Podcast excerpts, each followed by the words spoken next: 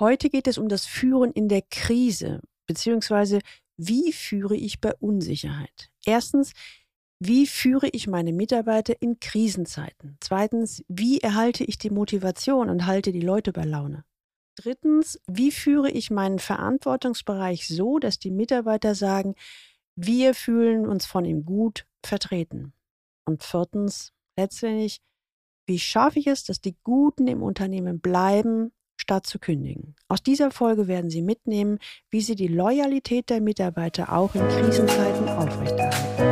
Willkommen zu meinem Podcast Leben an der Spitze für erfolgreiche Geschäftsführer und die, die es werden wollen. Ich bin Gudrun Happig und finde für Ihre individuellen Herausforderungen an der Führungsspitze Lösungen, die ganz allein für Sie gemacht sind und wirken.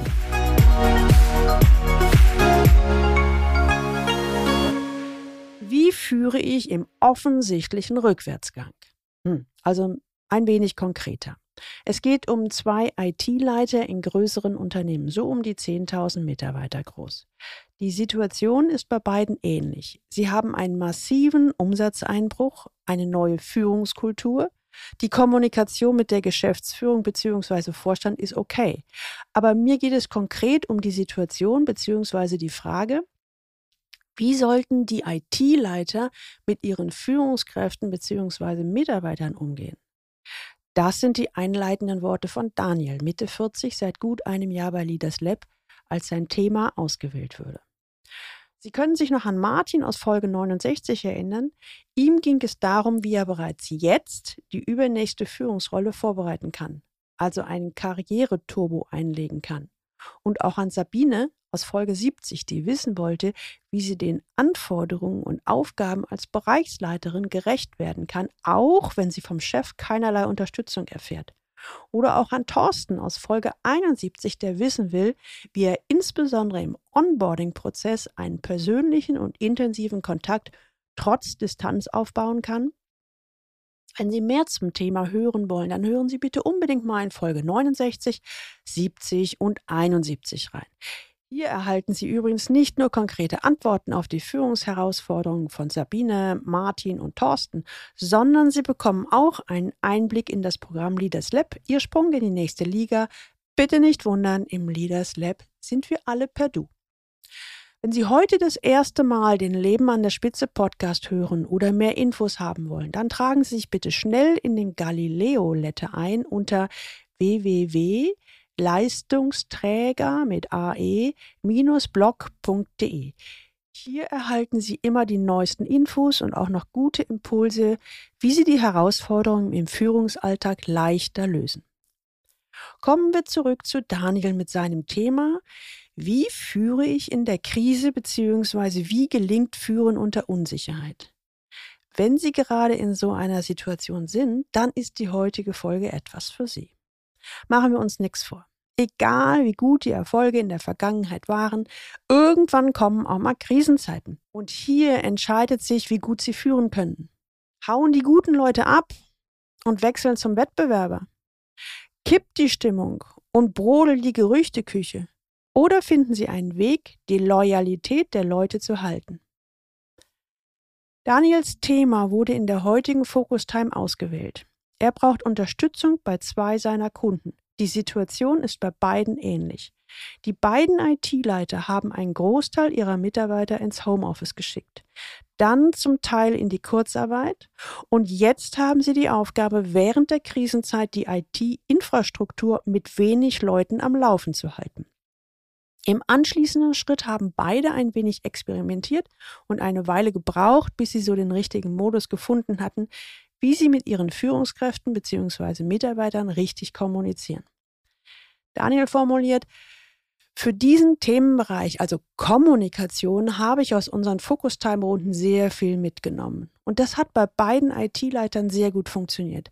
Das hat sogar so gut funktioniert, dass diese Impulse gleich weiter vererbt wurden. Sprich, die Führungskräfte haben es jetzt auch so mit ihren Mitarbeitern gemacht und die Kollegen haben es ebenfalls angewandt. Also wie so eine Multiplikationskette oder Dominokette hat das geklappt.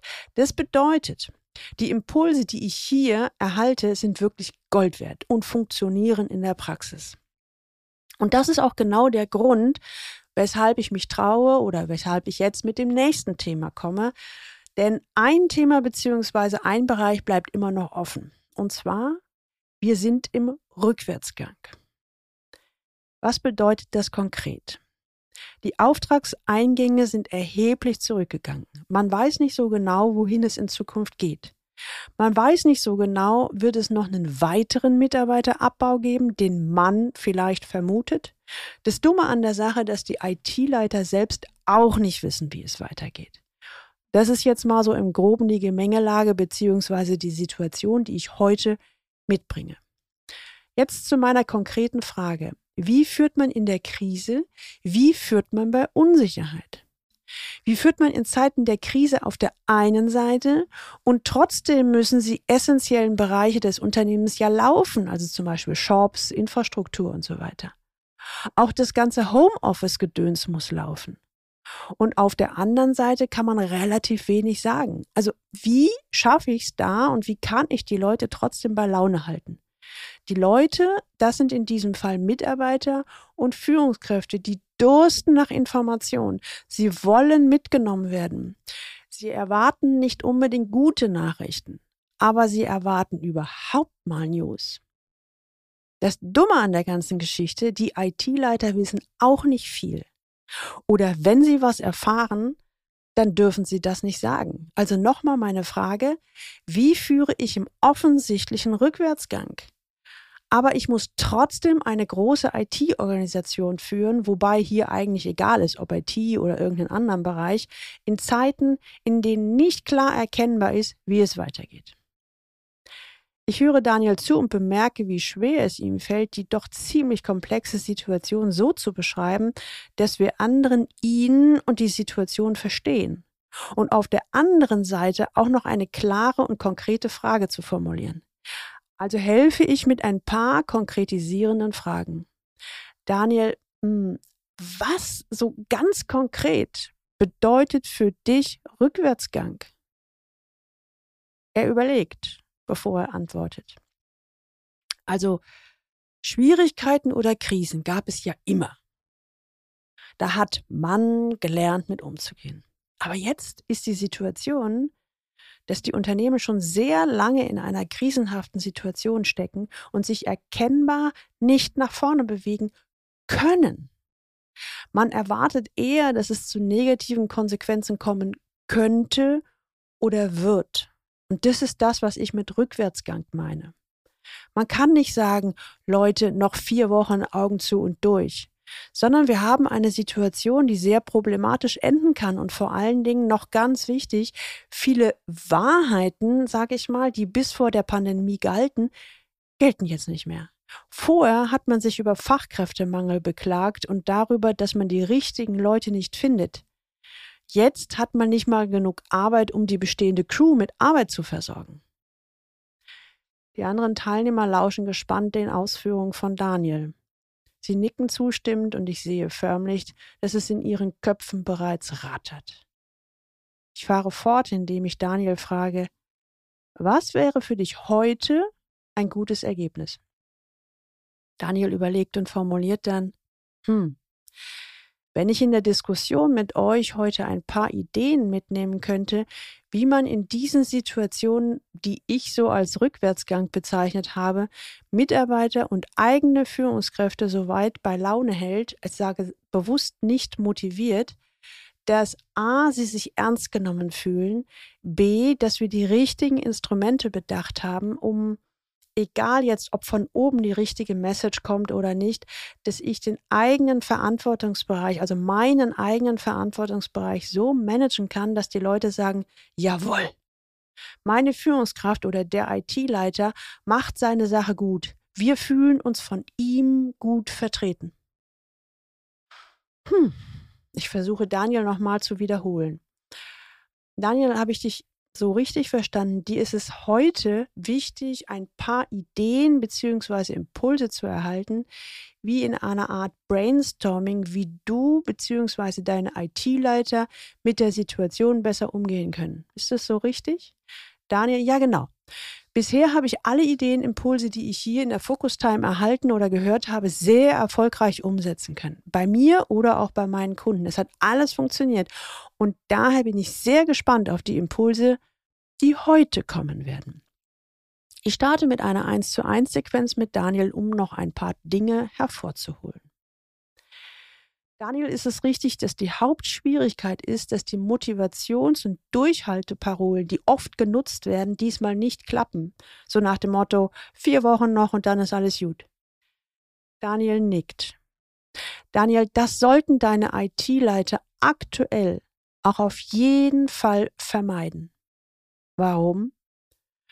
weil sie sich mit Versprechungen unglaubwürdig machen würden. Denn niemand weiß aktuell, wie lange diese Phase anhält. Glaubwürdigkeit und Vertrauen sind aktuell die größten Werte, die wir erhalten bzw. aufbauen müssen. Übrigens, selbst wenn wir die Versprechung alle hören wollen, es würde niemand glauben. Was die IT-Leiter aktuell am stärksten aufbauen können, ist Glaubwürdigkeit und Vertrauen in die IT-Führungskräfte, sprich in den Vorgesetzten. Es ist aktuell relativ egal, was die Firmenleitung für Parolen rausgibt. In Krisenzeiten geht es darum, dass du deine Mitarbeiter so abholst bzw. einfängst, dass sie dir als Führungskraft glauben und im Zweifelsfall für dich durchs Feuer gehen. Ich berichte Daniel von einem Beispiel aus der 1 zu 1 Sparringspartnerschaft, wo ein Klient von mir sich in einer ähnlichen Situation befunden hat und wie er damit umgegangen ist. Hier war das Ergebnis, dass die Mitarbeiter solidarisch mit dem Chef waren und eben nicht gekündigt haben oder beim Wettbewerber angeheuert haben. Fazit, es ist wichtig, die Mitarbeiter bei der Stange zu halten. Das bedeutet, erstens, keine Versprechung machen, die ich nicht versprechen kann. Zweitens, möglichst transparent sein. Wenn ich keine konkreten Infos oder Fakten habe oder nicht sagen darf, dann kann ich im Prozess transparent sein. Drittens, ich kann nur dann auf die Loyalität meiner Mitarbeiter bauen, wenn die wissen, ich kann meinem Chef trauen. Viertens, achte auf die dringende Botschaft, ich bin da, ihr Mitarbeiter könnt euch auf mich verlassen. Ich erläutere ein weiteres Beispiel von einem anderen Klienten aus der 1 zu 1 Sparringspartnerschaft. Die Firmenleitung hatte sehr klar und eindeutig formuliert, wir werden keine betriebsbedingten Kündigungen vornehmen. Diese Botschaft wurde in diesem Meeting mehrfach wiederholt. Was passierte? Mein Klient hat unmittelbar danach ein Meeting für alle seine Mitarbeiter einberufen. Er gab den Hinweis, dass alle Mitarbeiter ihre Fragen einreichen konnten und er versprach, dass er alle Fragen beantworten würde.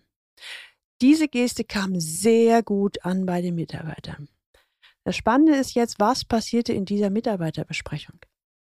Die Mitarbeiter meines Klienten fragten alle nochmal einzeln und explizit nach, ob diese Aussage stimme und ob man sich darauf verlassen könne. Im Grunde hatten alle die Frage, ist mein Job in Gefahr? Mein Klient hat sicherlich mehr als fünfmal die gleiche Aussage wiederholt. Und was können wir aus diesem Beispiel lernen? Erstens, mein Klient hatte zu seinen Leuten ein so großes Vertrauen aufgebaut, dass sie sich trauten, diese Frage zu stellen. Und zweitens, dieser Punkt bzw. diese existenzielle Frage ist nun mal das, was die Leute am meisten beschäftigt hat. Und zusammenfassend lässt sich sagen, die Mitarbeiter vertrauen in der Regel dem eigenen Chef mehr als der Firmenleitung. Insbesondere wenn es sich um große Unternehmen handelt oder die Mitarbeiter wenig Kontakt zur Firmenleitung haben. Hier in der Focus Time hören alle Teilnehmer aufmerksam zu, schreiben sich Dinge auf. Daniel nickt und scheint es mit seinen Erfahrungen abzugleichen. Jetzt öffne ich die Runde für die anderen Teilnehmer und wiederhole nochmal die Frage von Daniel. Daniel möchte gerne ein paar Ideen bzw. Brainstorming mitnehmen, wie man als Vorgesetzter sowohl die Mitarbeiter als auch die Führungskräfte bei Laune halten kann. Dass die sich ernst genommen fühlen und dass die auch denken, der Vorgesetzte macht seinen Job gut. Je nachdem, wie es gerade kommt, meldet sich derjenige oder diejenige und bringt Erfahrungswerte, Impulse und ergänzt möglicherweise vorher Gesagtes. Ich liste jetzt mal einfach die Impulse auf, die von der Gruppe gekommen ist. Erstens. Man könnte einen ganztägigen Workshop mit den Directs machen zum Thema kreative Lösungen finden. Wie kann man die Projekte doch noch zum Fliegen bekommen, zum Beispiel mit weniger Technik, Manpower oder Geld? Ein Teilnehmer berichtet, bei ihm seien die Leute zu Lösungen gekommen, die man eventuell vor sechs Monaten noch für absurd gehalten habe. Am Ende waren alle Mitarbeiter sehr zufrieden, dass es doch noch geht. Zweitens, den Fokus immer auf Lösungen, nicht auf Probleme legen. Es gibt in der Biosystemik ein wichtiges Prinzip. Alles, worauf du dich fokussierst, wird größer. Also konzentriere dich auf Lösungen und auf das, was möglich ist. Lösung heißt in diesem Fall in die Handlung kommen. Im Meeting, in der Konferenz, in wo auch immer, legen wir den Fokus auf das, was möglich ist. Und dann geht es darum, die Leute zu beteiligen und am Ende dafür zu sorgen, dass mindestens ein bis zwei der Vorschläge auf die Bahn kommen, damit deutlich gemacht wird, dass Ideen auch gehört und umgesetzt werden.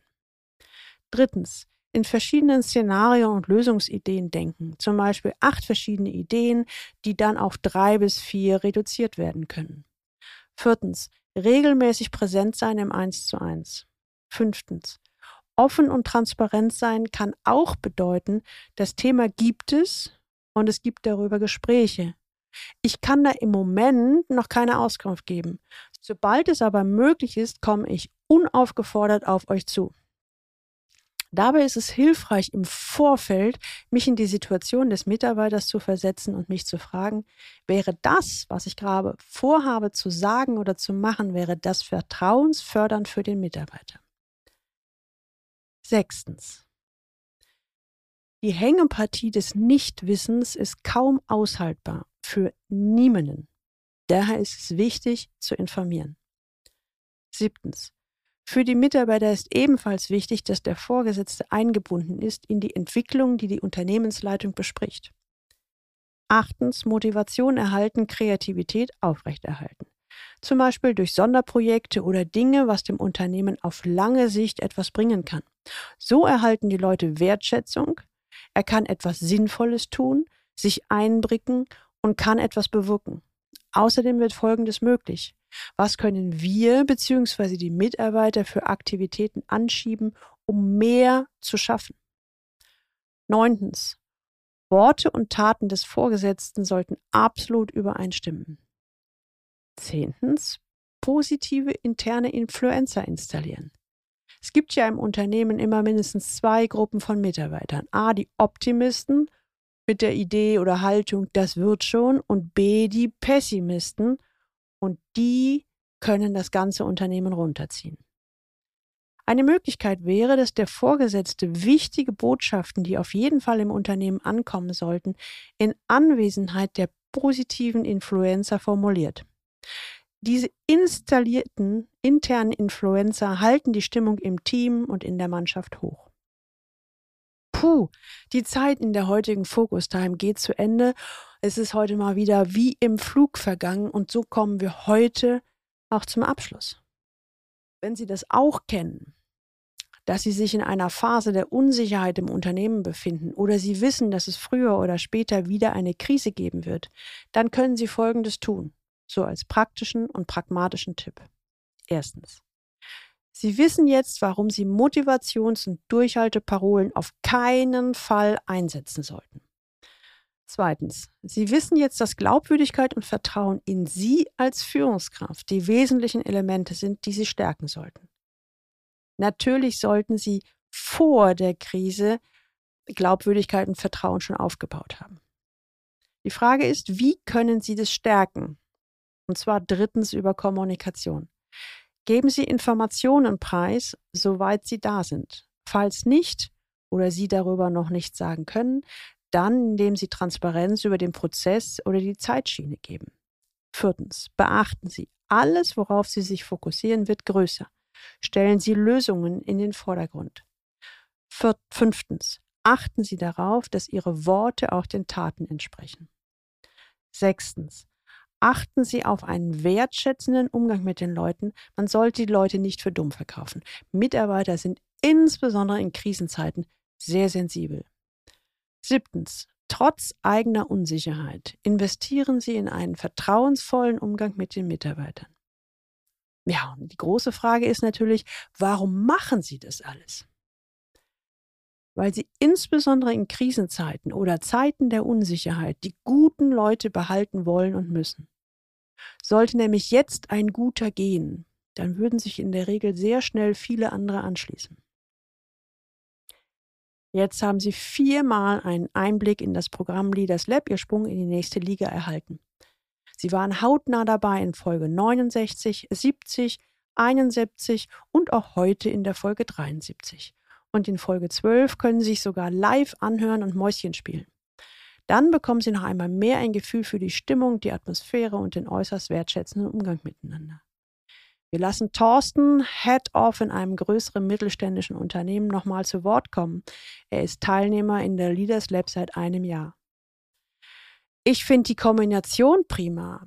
Mal gibt es ein Thema, da habe ich es sehr zu schätzen gelernt, mit dir in die Tiefe zu gehen. Hier haben wir im Eins zu eins Sachen an die Oberfläche geholt, an die wir zunächst nicht gedacht haben. Dann gibt es auf der anderen Seite Themen, bei denen es etwas mehr um die Gruppe und den Austausch und die Erfahrungen untereinander geht. Aus meiner Sicht gibt es definitiv nichts Vergleichbares auf dem Markt. Na, haben Sie Lust bekommen, bei dieser tollen Community dabei zu sein? Wollen auch Sie Ihren Weg bis an die Führungsspitze gehen? Dann holen Sie sich einen Interviewtermin unter info at galileo-institut.de mit dem Stichwort Leaders Lab. In dem Termin schauen wir dann, ob Sie passen. Also, holen Sie sich Ihren Termin. Teilen Sie gerne diese Episode auf allen Kanälen und leiten Sie sie weiter an Personen, die für Sie wichtig sind. Kollegen, Mitarbeiter und Freunde, insbesondere wenn diese in einer ähnlichen Situation stecken. So, und jetzt wünsche ich Ihnen viel Freude beim Leben an der Spitze Ihre Gudrun Happich.